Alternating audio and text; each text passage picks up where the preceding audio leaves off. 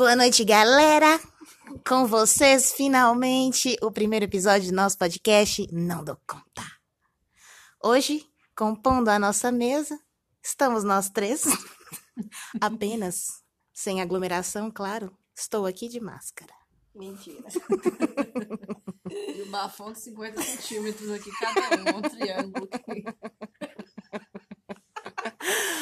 Para compor a mesa hoje, Joe, Barbrinha da Florestal, cidadã não, não confundam. Pô, Jardim. e nossa querida Jessie Power. E aí, galera?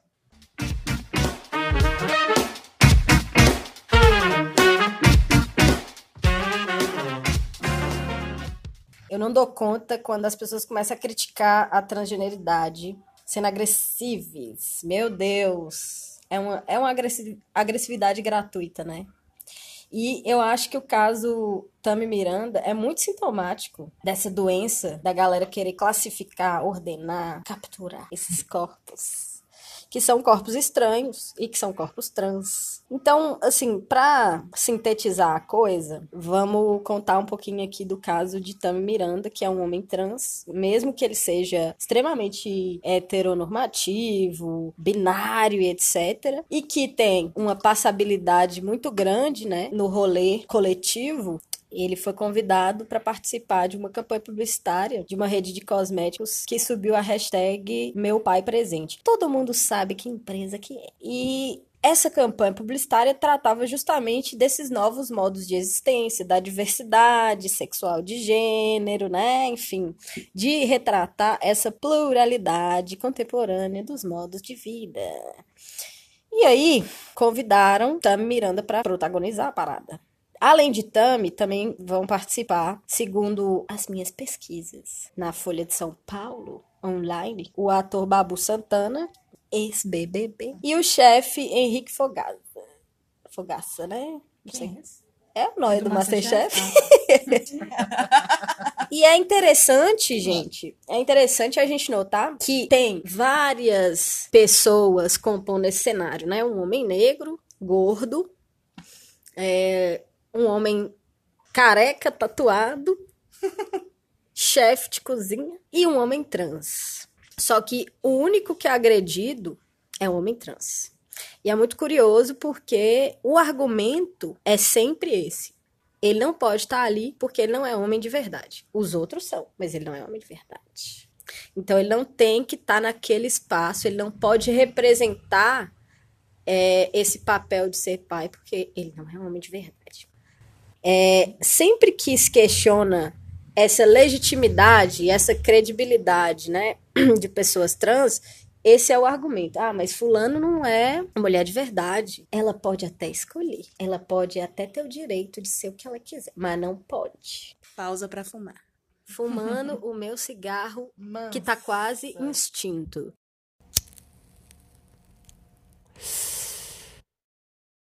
Bom, primeiro eu gostaria de dizer algumas coisas que precisam ficar aqui bem pontuadas. A gente usa o termo trans como um termo guarda-chuva para refletir acerca desses sujeitos, corpos e existências que vão remeter a essas diversas identidades que não se enquadram na norma compulsória centrada na cisgeneridade, abrangendo pessoas transgênero, transexuais, travesti, queers, que é um termo que é traduzido nos países latino-americanos como queer ou cool, tá?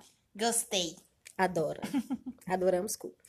É, e também pessoas não binárias, dentre várias outras possibilidades. Ou seja, a gente está usando um termo aqui que é bastante reducionista por um lado, mas que serve também para tentar organizar esses sujeitos que não se conformam na norma.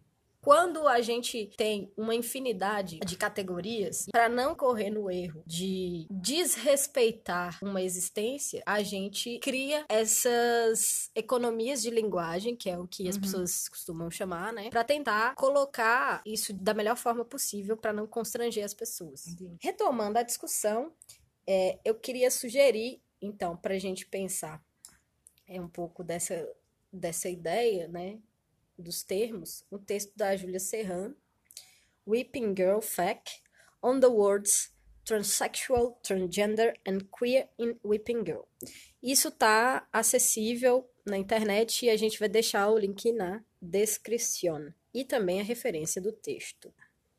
É, retomando a discussão, depois que a campanha foi lançada e circulou, entrou no ar, né, nas redes e tudo mais, a gente viu as reações agressivas à Tami. E para rebater e responder a essas críticas, a essas reações, Tami vai publicar um vídeo em que ele está em casa, brincando e cuidando do filho, para reafirmar a ideia da, da, campanha de ser um pai presente. Obviamente que a grande ala ressentida da moral conservadora foi encher o saco do cara, né? Óbvio. Óbvio. Não tem pinto, não tem pinto. É, é, é não tem pinto, não, não é tem pai. pinto, não tem Os que têm noção também. Não podíamos deixar de, de notar isso. Porque assim, pode matar, pode estuprar, violentar, guerrear, saquear e vários outros imperativos bizarros em nome dessa conservação da moral judaico-cristã. Mas se um cara trans resolve cuidar e amar de alguém,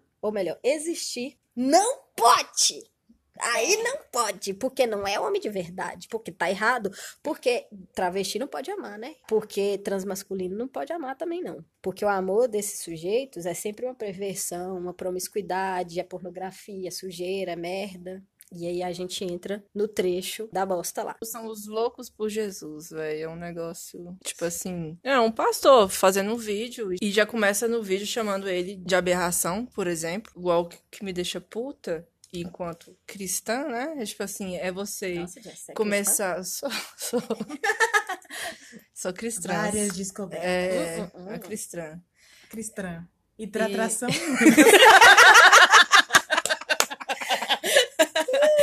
Vai lá. Mas vai lá. assim, cara, o cara começar o vídeo, sabe, falando de Jesus. Porque, velho, Jesus é amor. E, tipo assim, ele. Jesus já é noia, né, bicho? Sim, cara. Sim.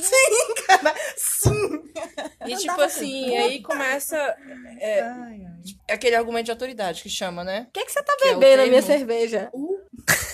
Foi Ah, não, bicho, desculpa. Argumento de É autoridade. o argumento de autoridade. Então ele já começa o vídeo iniciando falando de Jesus. Que aí, tipo assim, falou do cara que é massa pra caralho. E aí, aí então vambora, vambora vostear, sabe? E é aquela questão que a gente conversou. Que essa questão do que tá chegando, do que já é uma realidade, de pessoas com várias interpretações sobre quem elas são, que é olhar o corpo e ver de outra forma, e de um outro sentido, não a partir de um aspecto religioso, Uhum, com toda isso que você falou de moral cristã, é uma coisa que eles não aceitam. Uhum. Entendeu? Porque é, é, o conservadorismo é isso, é tipo assim, é manter uma coisa que já existe. Uhum. E, É conservar. e por que, que eu tô chamando de moral ressentida? Porque outros valores estão sendo criados. Sim. Outra estrutura de vida, de modo de existir, tá aparecendo. E isso é muito assustador para essa galera. Enquanto eu tava escrevendo esse, esse script do episódio, eu tava pensando num dos pilares que vai sustentar a minha argumentação da tese, que é um dispositivo do ressentimento. Essa galera tá completamente ressentida e não se dá conta de que a coisa já avançou e o futuro já tá rolando e há muito tempo, né? Essas É pessoas um choro, né? é uma coisa que na minha. Eu vou ter que fazer uma propaganda leve aqui da Apocalipse Queer, que é a primeira banda transcentrada do Brasil. E a música que o Louis tem, que chama Indústrias de Gambiarras e Holofotes, tem uma, um trecho que é incrível, que é o do refrão, se eu não me engano, em que ele fala assim: o choro é livre e nós também. Aceita que dói menos, meu bem.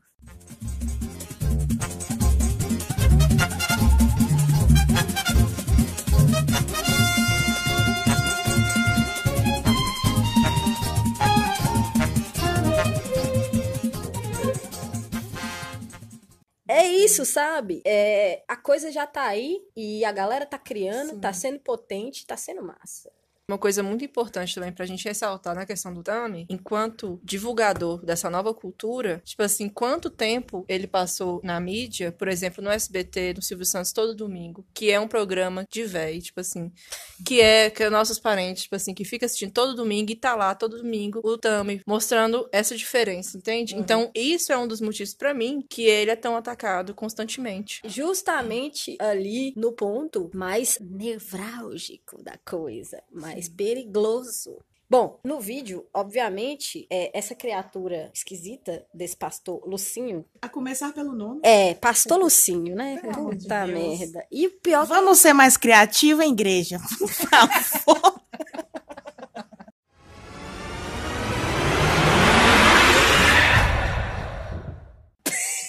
Pesou, rô pesou. Pesou, Rô pesou, rolenga.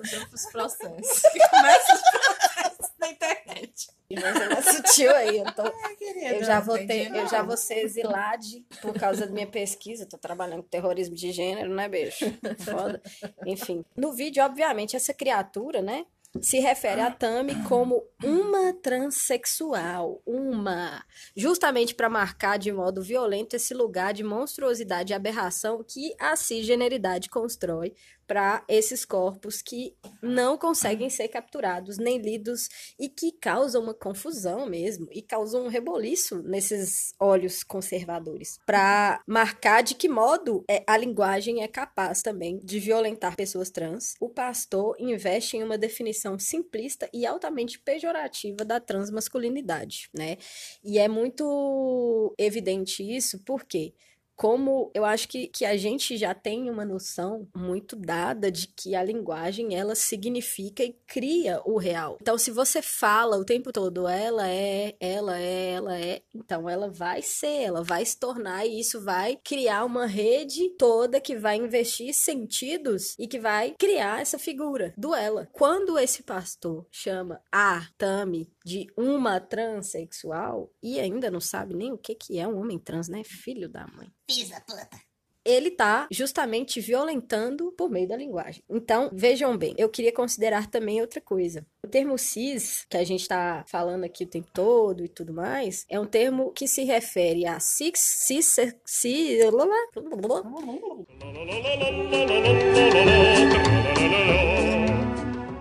cissexual ou cisgênero. E de acordo com Serrano, trans significa através de ou no lado oposto de, enquanto cis significa no mesmo lado que. Então, se alguém tem o seu sexo atribuído ao nascer, mas posteriormente passa a se identificar e a viver como membro do outro sexo, essa pessoa é chamada de transexual, porque ela cruza de um sexo para outro. E uma pessoa que vive e se identifica com o sexo atribuído no nascimento é chamada de cissexual.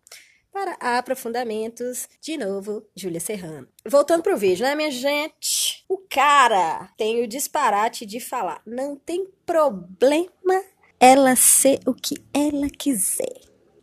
Vejam só como a cisgeneridade heterocentrada, normativa e conservadora sempre tende a enquadrar, conforme a sua percepção pretensamente universal, pessoas trans. Por quê? Se um dia Tami foi lida como mulher, então ela sempre vai ser mulher.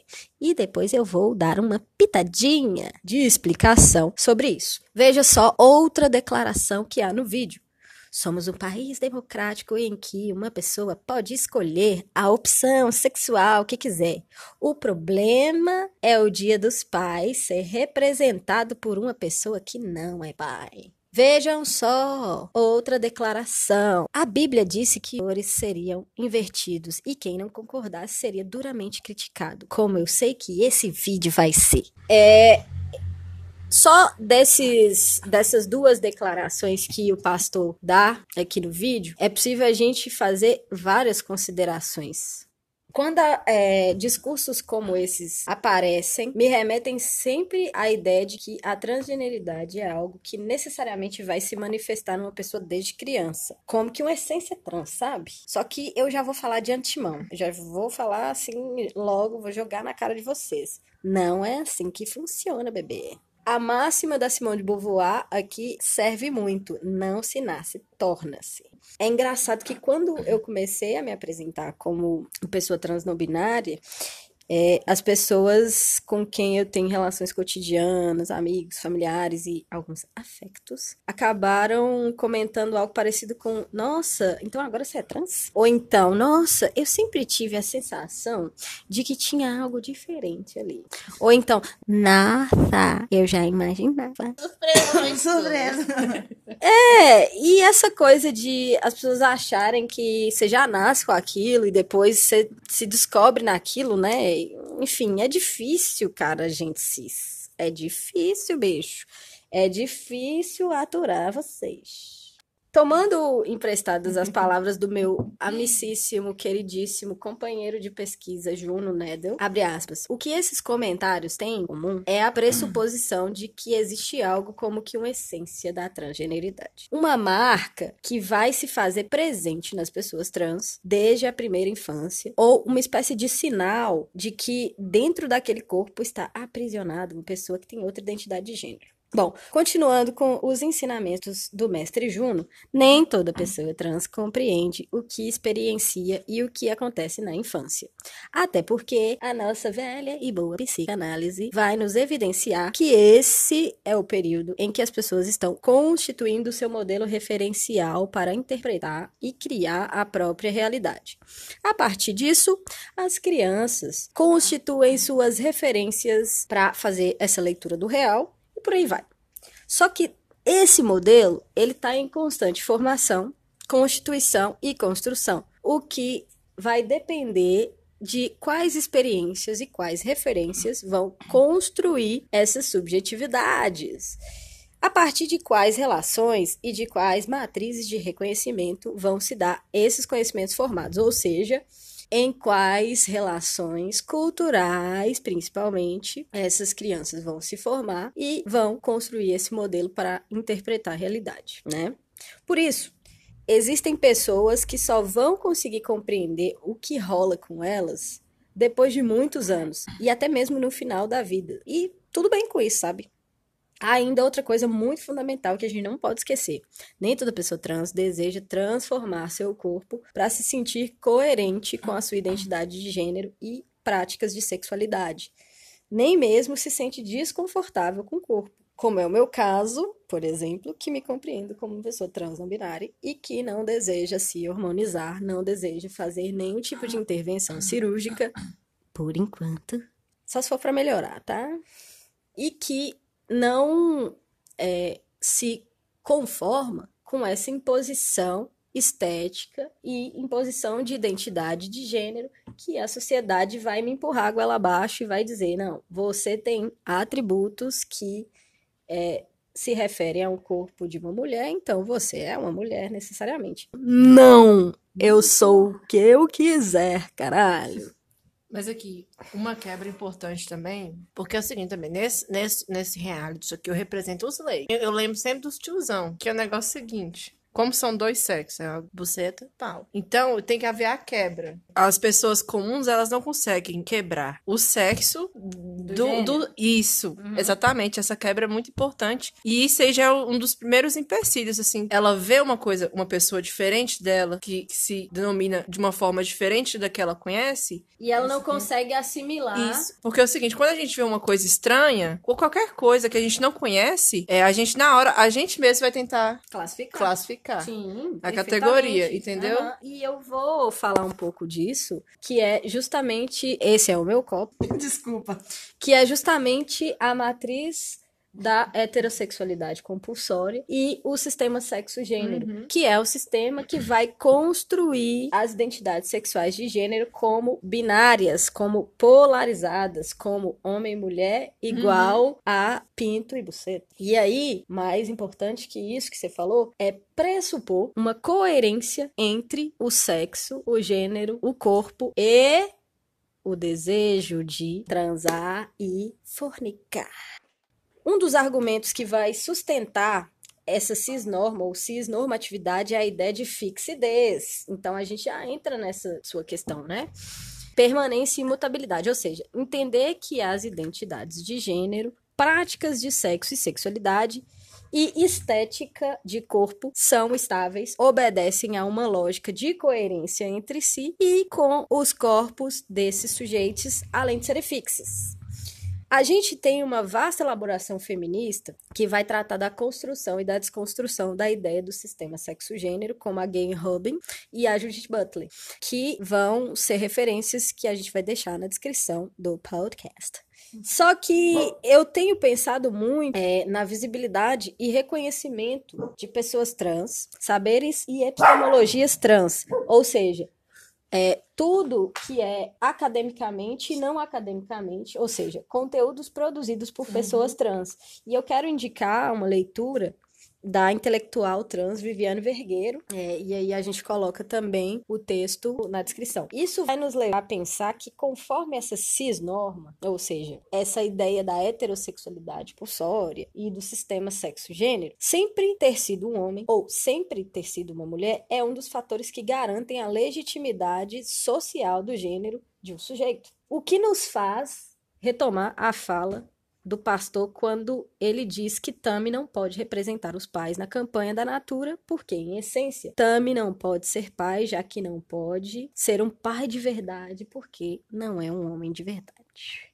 Porque o quê? Não tem pinto. Além disso, a cisnormatividade sempre parte do pressuposto binário. Porque, gente, não tem nada mais fácil para enquadrar pessoas, para enxergar pessoas, para ler uma realidade, do que apenas duas formas possíveis. É uma questão de economia de linguagem, nessa ideia de que a gente construiu historicamente um modelo de leitura da realidade, um modelo de produzir saber, um modelo de se instituir como sociedade que é binário. Tudo é binário. Tipo assim, se você olha, é tudo em número de dois. Essa é a lente mais que mais gruda no nosso olho, porque é assim que a gente enxerga quase tudo. E fugir também da dualidade é uma coisa Muito difícil. muito difícil. Sim, pra gente, né? A gente Sim. que é minimamente antenado e tudo mais, é difícil, a gente cai na, na, na ideia do binário, né? Dois braços, duas pernas, uma única cabeça pra decidir as coisas. Faz parte, mas tem como ultrapassar isso, sabe? Que é o que tá acontecendo. Sim, Aos poucos. E eu acho que é, é essa a grande sacada que a moral conservadora não aceita, que é a criação do que Nietzsche vai chamar de novos valores de vida. Nietzsche, no século XIX, ele já estava prevendo isso. Ele já estava prevendo que, quando ele fala, Deus morreu, seu cu é meu. Ele já estava dizendo, ó, Cara, a gente já tá saindo disso e a gente tem essa possibilidade de sair disso. Agora, como é que a gente vai fazer? Aí a questão é elas.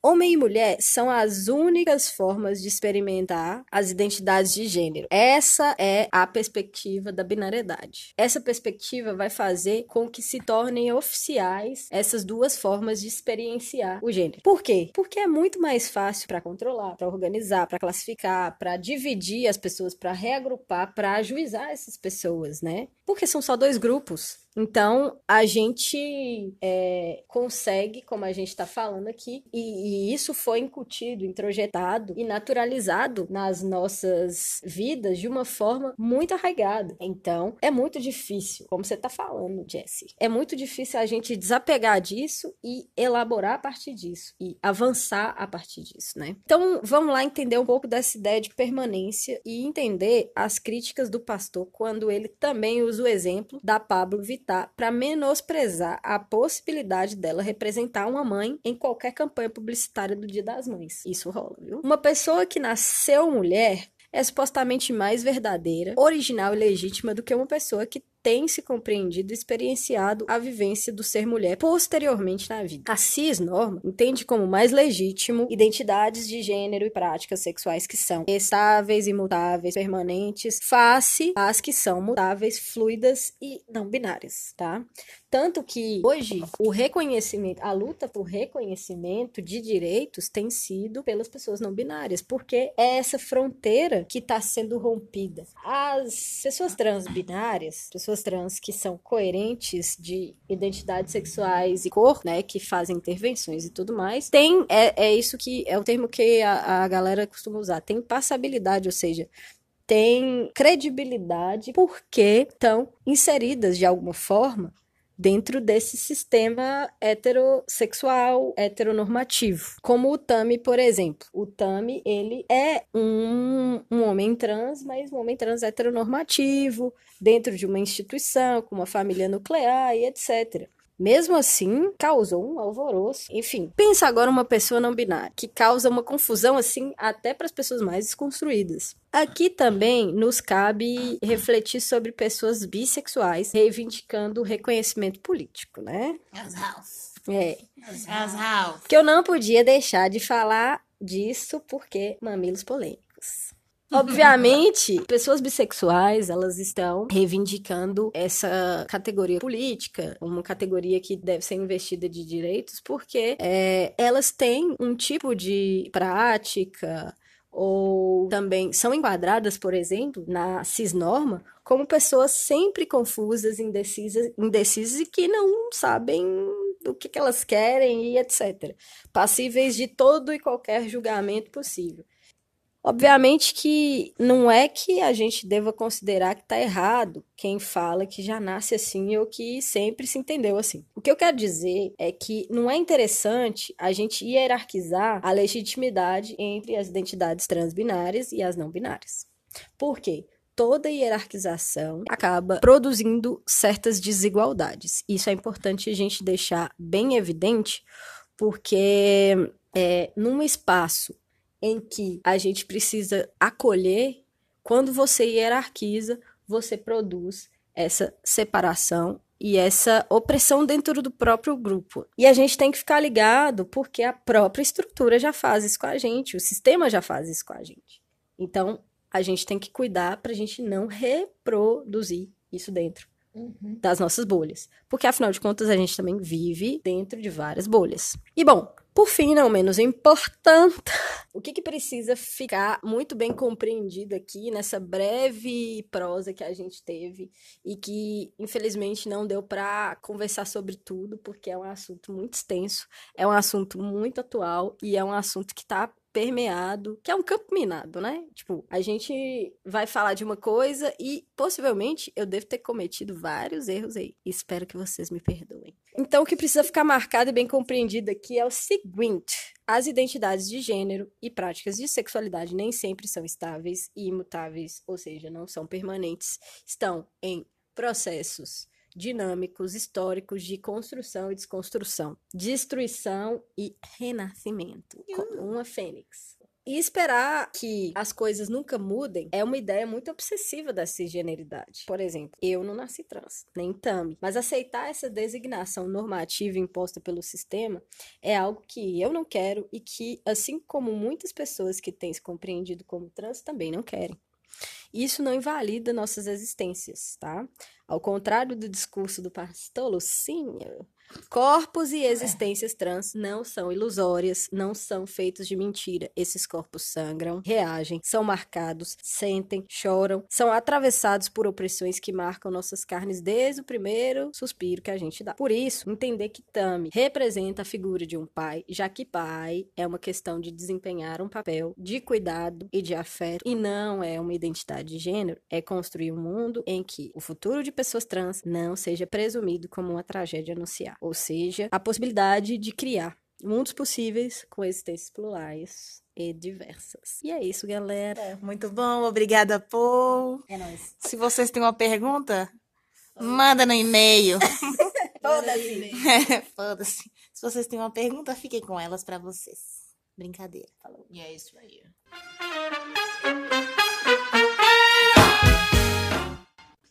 Meu Deus. Mas também Você ia bater a nave no Salvador. Nossa, eu já tava, eu já tinha. Já ia com a, A nave? com a nave batida. Cadê Tamires? Tamires! Ô, Jesse! Ou por que que... Eu acho que eu perguntei e esqueci a resposta. Por que que o trem lá é intragável? Infumado. Que isso, bicha? E onde é que você tava? onde, bicho? Ah, você vê? Está tudo pra Mistério. Ah, tava dando ousadia. Porra de vírus. Custava ferver o morcego?